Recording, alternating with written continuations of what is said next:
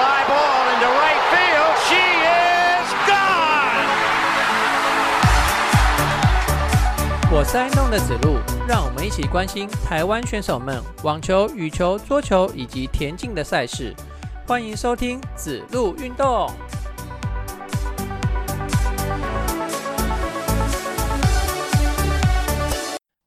欢迎收听子路运动第四集节目，我是爱运动的子路。这周啊，花比较多时间把羽毛球选手的世界排名给整理一下哦。那整理完之后呢，我发现那个内容整理的比网球选手的内容还要好哦。那所以啊，嗯，我就决定呃，再找个时间把网球选手那一块的世界排名的内容呢，再重新来做一次哦。不能说呃两边做的内容有品质上的不一样，所以啊就决定之后再找时间来重做一下。当然到时候重做的时候也会依照当时网球选手的世界排名啊，再来依照那个最新的排名来做那些内容了哈。那我们就直接进来本周的节目啦。那本周网球选手的内容哦比较少一点哦，因为呃本周初赛的网球选手很少哦。总共加起来不到十位。好，那男子选手的部分呢？啊，曾俊欣他依旧在低迷当中啊，他的世界排名呢已经没有办法直接参加挑战赛的会内赛了，ATP 挑战赛的会内赛哦，啊，必须要从会外赛开始打起。啊，上周就参加位在意大利米兰的室外红土的挑战，对，好的挑战赛，对。好，那从从会诶，怎么一直讲错？从会外赛开始打起，那可惜在会外赛第一轮呢又输球啦。或者暂时先不要安排比赛也没有关系哈，有时候让自己沉淀一下也是一种调整方法了哈。那另外有三名选手是参加位在呃中国天津的 ITF 巡回赛 M 十五等级的啊，这三名选手和那个何成瑞、伊邦硕跟吕振宇哦。那吕振宇呢，单打在会外赛第二轮的时候遭到淘汰。那伊邦硕呢，也是止步在会外赛单打的第二轮。那双打呢，他则是呃一路挺进到会内赛的四强哦。不过在会内赛四强的时候，遭遇到同样来自台湾的选手何成瑞，两个两个组别啊就厮杀，最后由何成瑞那一组呢获胜哦。那何成瑞在四强获胜之后呢，进入决赛，然后又又赢了对手，最后就拿到了冠军。那同时，何成瑞的单打呢，也打进去到八强的水准。好，那这以上是男子选手的成绩。女子选手的部分呢，有两位选手目前正在英国参加温布顿网球公开赛，那分别是谢淑伟嘛，哈，还有另外一位选手叫什么名字呢？那个吴芳贤呐。好，那他们两位选手，呃，目前都已经打进去到第三轮喽。那个非常恭喜他们哦，尤其是吴芳贤这名选手第一次参加英国网球公开赛哦。啊，就有这样子好的成绩哦。啊，期望啊，两位选手继续挺进哦。好，再来另外一位选手呢是梁恩硕。那这一集节目呢 就讲他们三位选手而已哦。那其他选手都没有出赛。好，那梁恩硕呢参加的是位在香港室外硬地的 W 四十呃 ITF 巡回赛。那单双打都有参赛哦。单打在第二轮的时候止步。那双打呢则是挺进去到四强哦，算是不错的成绩啦。那网球的部分呢？我这一集还准备了温布顿网球公开赛它的奖金分配哈，因为台湾有几位选手都有参加温温布顿网球公开赛的单打会外赛嘛哈，那分别就是谢淑薇还有三位的男子选手都有参加会外赛，虽然都在会外赛止步了啦哈。但是会外赛其实还是有奖金可以拿的哦。那呃，在会外赛第一轮止步的话，像曾俊欣跟徐玉修两位都在会外赛第一轮止步嘛，哈，可以分配到的奖金呢是一万两千七百五十英镑。然后这个至于英镑跟台币怎么换算呢？嗯，这我忘了查。呃，有空的各位再上网查一下啦哈。挺进到第二轮的呢是吴东林哦，他则是可以获得两万一千七百五十英镑的。这个比赛奖金，然后挺进到会外赛第三轮呢，则是谢淑薇的单打哦，可以获得三万六千元的英镑的奖金。好，那呃，刚讲的这些奖金都是没有扣税的哦。其实，在扣完税，因为外国的税要依当地政府的税率去扣税啦，外国的税应该都比台湾高很多了哈。那不知道扣完税以后是多少？好，然后呢，呃。两位女子选手，刚刚讲谢淑薇跟吴芳贤哦，两位参加那个女子双打的比赛嘛。那目前呢，都已经挺进到第三轮了哈。嗯，挺进到第三轮，最少就可以获得三万六千两百五十英镑的奖金。不过双打呢，这个奖金是要呃两个人去分的啦，哈。好，然后呃，我记得我在讲法国网球公开赛的时候，呃，有特别讲到混双的奖金呐，哈。那我们这边呢，也来看一下温布敦网球公开赛混双的奖金。那我们就直接看混双的冠军奖金啦。混双的冠军奖金呢是十二万八千英镑，然后单打第一轮的奖金呢是五万五千英镑。那你把混双的那个十二万八千英镑再除以二嘛，因为两个人，所以就是六万四千英镑。那跟单打第一轮的五万五千英镑比起来呢，只差了九千英镑。好，所以啊，你要 混双要打到冠军，混双是三十二千哦，你要打到冠军要至少要过五关，你才能够拿到冠军哦。然后拿到这个冠军以后，呃，拿到这些奖金也算是不少啦，也算是不少啦，也算是加减打一打赚一赚呐哈。因为单打的赛场真的是比较平啊，你单打要赢球的难度也颇高的啦哈。那你如果可以在混双这边顺便顺带来带一些奖金进来的话，也是不错的哦。那呃双打呃双打女子双打男子双打都一样哦，就是双打的冠军奖金呢，则是六十万英镑啊。单打的冠军奖金呢，则是两百三十五万英镑哦。这单打的奖金真的是非常非常的高哦。好了，那以上就是网球的部分。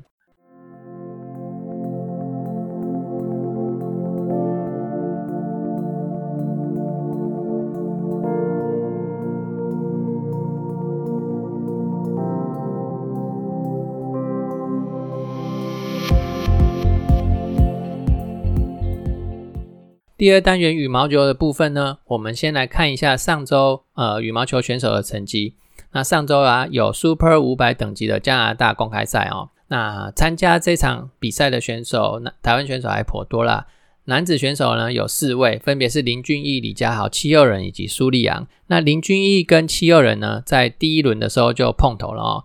那是由戚佑仁获胜哦，挺进到第二轮去。那苏利昂呢？他的前表也在他们两位旁边哦。只要苏利昂的第一轮获胜呢，呃，就会在第二轮再来一个台湾内战。那可惜呀，苏利昂第一轮呢就输掉了。不过呢，他的对手也是强啊。那可以打 Super 五百的这个公开赛，肯定也是一定有实力的嘛，哈。那苏利昂的第一轮对手呢是日本的西本全太。那第所以呢，哎，不能也不能说所以啦，反正就是比赛的结果。那苏利昂就。在第一轮的时候输给了日本的西本全太，无缘晋级到第二轮。那七优人晋级到第二轮以后呢，就会遇到这位西本玄太这位这位选手。那七优人也输给他啦，所以七优人无缘再挺进到第三轮的八强哈。所以七优人就止步在第二轮的十六强。然后另外一位选手李佳豪呢，呃，他在第一轮的时候遇到的对手是香港的吴家朗，那算是香港一哥啦。那李佳豪无。没有办法把武家阳打败哦，所以就止步在第一轮哦。那另外有三名女子选手参加女子单打的部分哦，分别是许文琪、林香缇以及宋硕云哦。那三位女子选手呢，表现的比男子选手都还要好哦，三位都成功闯进了第二轮。然后林香缇这位选手呢，在第二轮的时候遇到了美国的张贝文。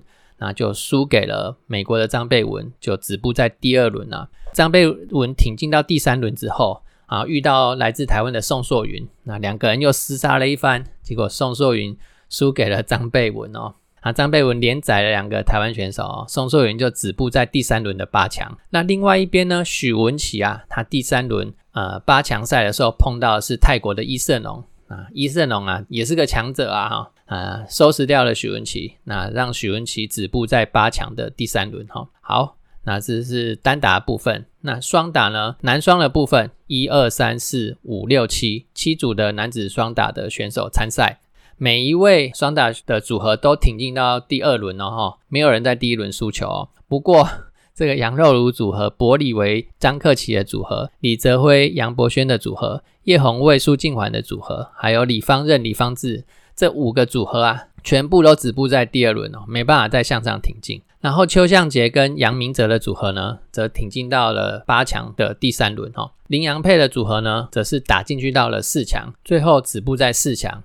那女子双打的部分有三个组合参赛哦，李嘉欣、邓纯勋的组合，林婉清、徐雅琴的组合，还有张静慧、杨景纯的组合。那女子双打的组合呢，跟男子双打、跟男子单打比较像哦，那比较多在第一轮的时候落败啦。在第一轮落败的呢是李嘉欣跟邓淳勋的组合，还有张金惠、杨景春的组合。那林婉清跟徐雅琴的组合呢，呃，也在第二轮的十二、十六强的时候，呃，落败哈。再来是混双的部分哦，啊，这一次的比赛呢，有两组人马哦打进去到四强哦。刚刚已经讲了一组哦，是在男双的林洋配。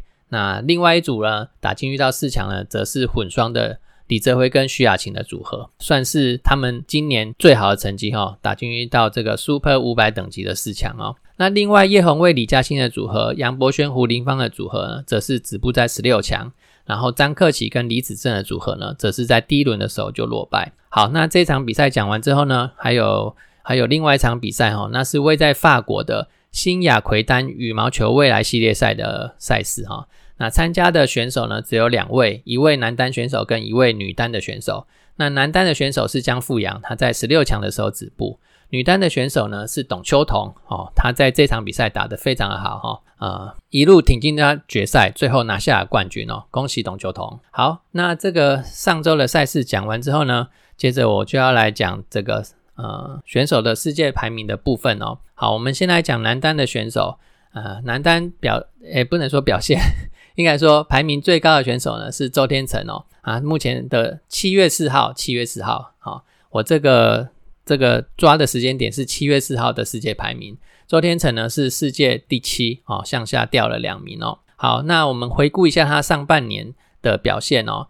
那在一千等级的印尼赛呢，打进去到八强；七百五十等级的印度赛呢，也是打进去到八强。然后在三百等级的瑞士赛，则是拿到了亚军。那很可惜，上半年哦都没有没有拿到任何一冠哦，排名呢就持续的向下掉了哈。接下来是。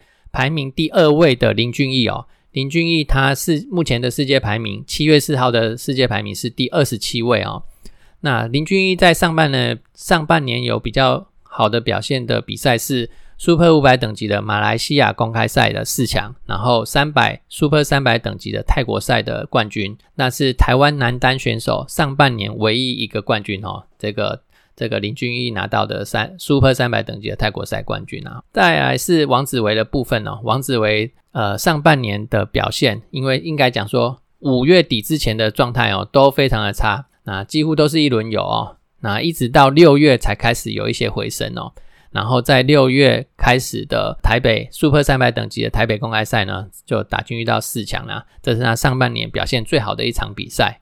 好，那我记得我刚刚没有讲到王子维的世界排名哈，那因为上半年的排名，上半年的比赛都打得非常的差哈，所以排名直直落啊啊，已经落到呃世界第二十九位了哦。再这样下去的话哦，他就要参加国内的排名赛了，哦因为我记得是世界排名二十五名以内的选手才可以不用打国内的排名赛哦。他现在的世界排名已经掉到第二十九位了。好，那接下来呢是。国内选手排名第四的李佳豪，那目前的世界排名呢是三十三位。那他在第一次的，就是二零二三年今年第一次的全国羽球排名赛呢，是达到第二名的成绩哦。好，那他上半年呢，他的好表现是有三个八强哦，有三个赛事他都打进去到八强哦，分别是 Super 七百五的因新加坡公开赛，然后。啊，Super 三百等级的瑞士以及德国的赛事哦，啊，三个八强哦，算才能够把他的排名哦，那个提升到第三十三位。另外一位选手呢，就是苏利扬啊，他是第一次全国排名赛排名第七的选手哦。那目前的七月四号的世界排名呢，提升到了三十七位哦。那苏利昂大家应该还很熟悉啊，因为刚刚结束的 Super 三百等级的台北赛，他拿到亚军嘛，哈，这是在那个台北公开赛。异军突起的一位选手哈，那苏利昂参加的赛事呢，还是以国际挑战赛的基础成绩的赛事为主啦。那在上半年的这些国际赛呢，他拿到了一个亚军跟两个四强哦。啊，他是九十年次的选手哈。接下来一位选手是七六人，世界排名第四十六位哦。那他在上半年的表现呢，是 Super 三百等级的纽奥纽奥良公开赛的八强哦。再来是黄玉凯这位选手，世界排名第七十五名。大家对黄玉凯可能会比较陌生一点哦，因为他比较少参加比赛哦。不过他是二零二三第一次全国羽球排名赛排名第一的选手哦。这样看起来啊，他一定有他有一定的实力啊。那只是呢，他参加的比赛比较少，以至于呢，他的世界排名呢就呃没有办法向前挺进了哈。然后呃，他参加的比赛呢，以国际赛的赛事为主啊。那在上半年拿到了一个冠军、一个亚军跟一个四强的成绩哈。然后他比苏利亚还要小两岁哦。那刚刚讲的苏利亚是九十年次的嘛？那这位黄玉凯这位选手呢是九十二年次的。好，那再下一位廖卓甫啊，廖卓甫呢目前的世界排名七十七位，跟刚刚的黄玉凯只差两位而已哈。那廖卓甫是第一次全国羽球排名赛，今年的第一次全国羽球排名赛排名第四的选手，然后是九十一年次的选手哦。他上半年呢有在 Super 一百等级的中国赛哦拿到了四强，然后在国际赛部分呢则是拿到一个冠军。好，那接下来的选手我就不再特别讲了，我讲讲以上的八位选手哦。那再来是女子选手的部分，女子选手。呃，排名台湾女子选手排名最高的当然就是戴资颖啊，目前的世界排名是第四位哈。戴资颖虽然年纪越来越大啦，但是她在场上的载智力啊，依旧是非常非常的可观哈。啊，她只上半年只有参加七百五十等级以上的比赛哈，那上半年七百五十等级以上的比赛也只有五战而已哦，所以她上半年只打这五场比赛。那这五场比赛呢？首先是在一千等级的亚锦 Super 一千等级的亚锦赛，他拿到了冠军。然后同样是 Super 一千等级的马来西亚公开赛跟全英公开赛呢，他则是打进去到四强。那再来还是一千等级的印尼赛哦，他是打进去到八强。那八强呢是他最差的成绩哦。那这样就可以知道他实力有多么的稳定了哈。那是这样刚讲的四场比赛嘛，还有一场呢，则是 Super 七百五的新加坡公开赛，他一样是打进到四强哦。好，戴志颖讲完之后呢，第二位选手是许文琪，那目前的世界排名呢是第二十一位，他跟王子维刚好相反哦。王子维在呃前几个月的表现哦非常的不好，然后许文琪呢则是在前几个月的表现哦。一，尤其是一二三这三个月的表现，则是表现得非常的好哈。啊，上半年的好成绩呢，都出现在第一季这这三个月里面哦。首先呢，是 Super 一千等级的马来西亚公开赛，他打进遇到八强；然后 Super 三百等级的泰国公开赛呢，打进遇到四强；然后同样是 Super 三百等级的德国公开赛呢，他也是打进遇到八强哦。那因为有这几场的好表现哦，那把他的排名哦拉到世界第二十。位左右，再至第三位选手白玉珀，那世界排名是第二十三位。那呃，白玉珀的成绩呢？上半年的成绩呢，则是在 Super 三百等级的泰国公开赛、瑞士公开赛，还有台北公开赛都达到了八强哦，支撑住了他的世界排名。那第四位选手是宋硕云，世界排名三十一位啊。宋硕云呢是第一次全国羽球排名赛排名第二的选的选手。那他同时在 Super 三百等级的台北公开赛呢，打进到八强。好，那再来一位选手呢，这个黄佑勋啊，黄佑勋是二零二三年第一次全国羽球排名赛排名第六的选手。那目前的七月四号的世界排名呢，则是第五十四位。啊，大家，哎，我之前在节目上有特别讲过黄玉勋这名选手啦。他在国际赛、国际挑战赛，就是比较基础层级的赛事哦，他的成绩非常的稳定哦。呃，上半年在国际赛拿到了三个冠军、一个亚军跟两个四强哦，哦，这这个成绩是的确是不错的哦，几乎有参赛哦就有成绩哈。那同时啊，他是九十二年次的选手，九十二年次感觉很年轻哦，但其实也已经二十岁了哦。再加有那个通常女单的黄金期哦，状况最好的时候会发生在二十三、二十四、二十五岁这个年纪哈。那他现在二十岁而已哦，再加把劲哦，那。排名应该还还有办法继续再向前挺进啊！好，下面一位是第六位的选手是林香缇，林香缇是呃今年第一次全国羽球排名赛排名第一的选手哦。那目前的世界排名呢是第六十位哈。那在呃国际赛场上的成绩呢没有特别的表现。再来第七位选手黄静平，那第一次全国羽球排名赛排名第八的选手，目前的世界排名呢第四第六十四位哈。好，那他上半年在国际赛有拿到了一个亚军跟一个四强。再来是邱品倩，那目前排名七十四位。然后梁廷瑜啊，目前排名七十五位。好，那接下来这位选手王玉溪，那我要特别讲王玉溪啊哈。王玉溪目前的世界排名呢是八十五位，但是他是九十四年次的选手哈，算是我刚全部的选手，包含男单的选手一起讲到年纪最小的选手，九十四年是应该才十八岁哈。好，那他也有代表作，上半年有代表作啊，这个代表作就发生在 Super 三百等级的台北公开赛，那打败了南韩的金佳恩。那我特别来讲一下金佳恩好了啦。金佳恩是南韩的二姐哈，就是南 南韩女单排名第二的选手哦。那目前的世界排名呢是第十九位，然后所以王玉熙有办法在第一轮哦打败南韩的金佳恩，肯定王玉熙有一定的实力啦哈。然后这场比赛赢了金佳恩就可以拿来说嘴说很多很多次了哈。好，那另外他上半年也有在国际赛拿到一个冠军哈啊，十八岁的选手，那大家可以特别注意他一下。好，女子单打讲完了，接下来我们就来看一下男子的双打。男子双打目前那个台湾选手排名最高的是杨肉茹的组合，就是杨博涵跟卢静瑶的组合啦。那目前的世界排名呢是第十四位哈。他上半年的表现呢是 Super 五百等级的泰国公开赛八强，然后 Super 三百等级的台北公开赛亚军，然后再来排名第二位的是李泽辉跟杨博轩的组合，那是世界排名第十九位。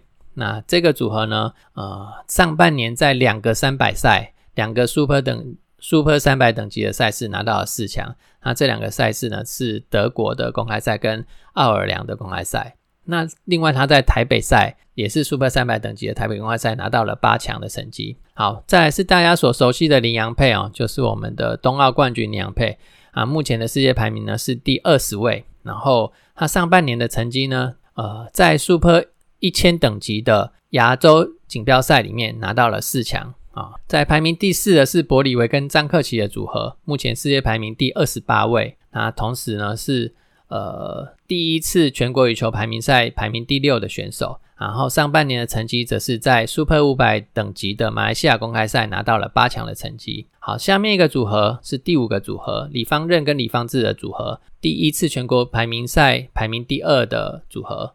然后目前的世界排名是第三十位。他上半年在 Super 三百等级的西班牙公开赛拿到了亚军，然后同样是 Super 单三百等级的台北公开赛打进去到八强。第六个组合是叶红卫跟苏敬恒的组合。那目前的世界排名是第三十四位哈。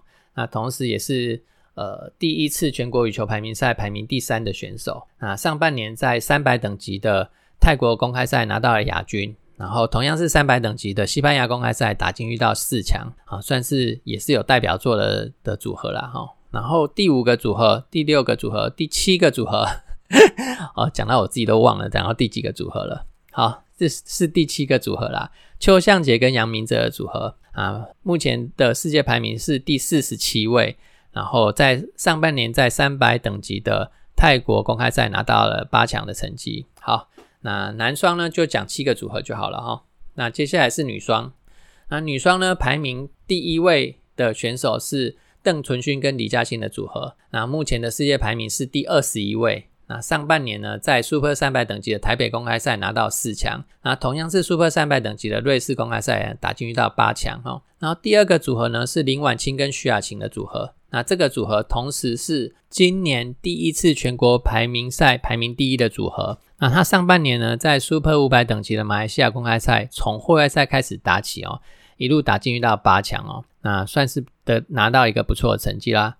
然后第三位的呢是张静张静慧跟徐景纯的组合，他们在今年的第一次全国羽球排名赛拿到了亚军哦，目前世界排名第三十八位。那有几个 Super 三百等级的赛事呢，都打进到十六强，但是没有特别突出的成绩。啊，第四位的呢是汪玉桥跟刘巧云的组合，啊，在第一次的全国排名赛呢，排名到第三位。那目前的世界排名第四十二位。他们是以这个基础层级的国际赛为主啦，上半年拿了三个冠军、一个亚军跟一个四强哦。再来是谢佩珊跟曾玉琪的组合，啊，目前的世界排名呢是第四十三位。在 Super 一百等级的中国赛拿到了四强，那国际赛这个基础层级的国际赛呢，则是拿到一个冠军跟两个四强哦。好，那我们就介绍五个女双的组合就好了。接下来呢是混双的部分，混双的部分，目前台湾世界排名最高的选手呢是叶红卫跟李嘉欣的组合，那这个组合排名不断的上升哦。那同时呢。呃，也是第一次全国羽球排名赛排名第一的组合哈。目前的世界排名是第二十位。上半年呢，在 Super 五百等级的泰国赛打进到四强，然后 Super 三百等级的纽奥良大师赛拿到了亚军啊。台北跟瑞士赛这两个三百赛，这两个三百等级的赛事啊，也都打进遇到四强哦。然后呃，混双的第二位呢是张克奇李子珍的组合，也是第一次全国羽球排名赛第二位的组合，目前的世界排名第二十七位。啊，上半年最佳的成绩呢是两个八强，Super 一千等级的亚锦赛八强，还有 Super 三百等级的台北赛呢也是八强。好，再来是第三个组合，杨博轩跟胡林芳的组合，在第一次全国羽球排名赛排名第四位，那目前的世界排名呢是第二十八位啊。还有上半年有两个八强哦，那都是 Super 三百等级的赛事，德国赛跟台北赛啊，这两个赛事都是八强。然后邱向杰跟李晓敏的组合。啊第一次全国羽球排名赛排名第六的组合，目前的世界排名第四十六位哈。那他们两位呢？呃，在 Super 三百等级的台北赛拿到了亚军啊。邱向杰在我节目里面讲了好多次哦，啊，也是九十二年次的选手哦，啊，然后身高一百九，呃，非常值得期待的一个台湾羽球界的新星。好，那混双的部分呢，就讲到这边哦。不对，不是混双的部分，是羽毛球的部分呢，就讲到这边。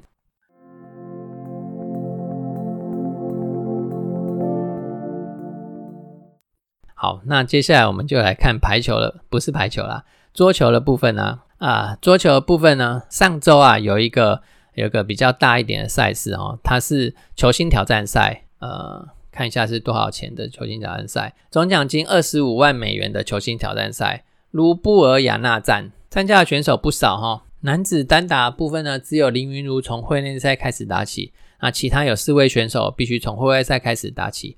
黄彦成跟彭王维啊，都在会外赛第一轮的时候就止步哦。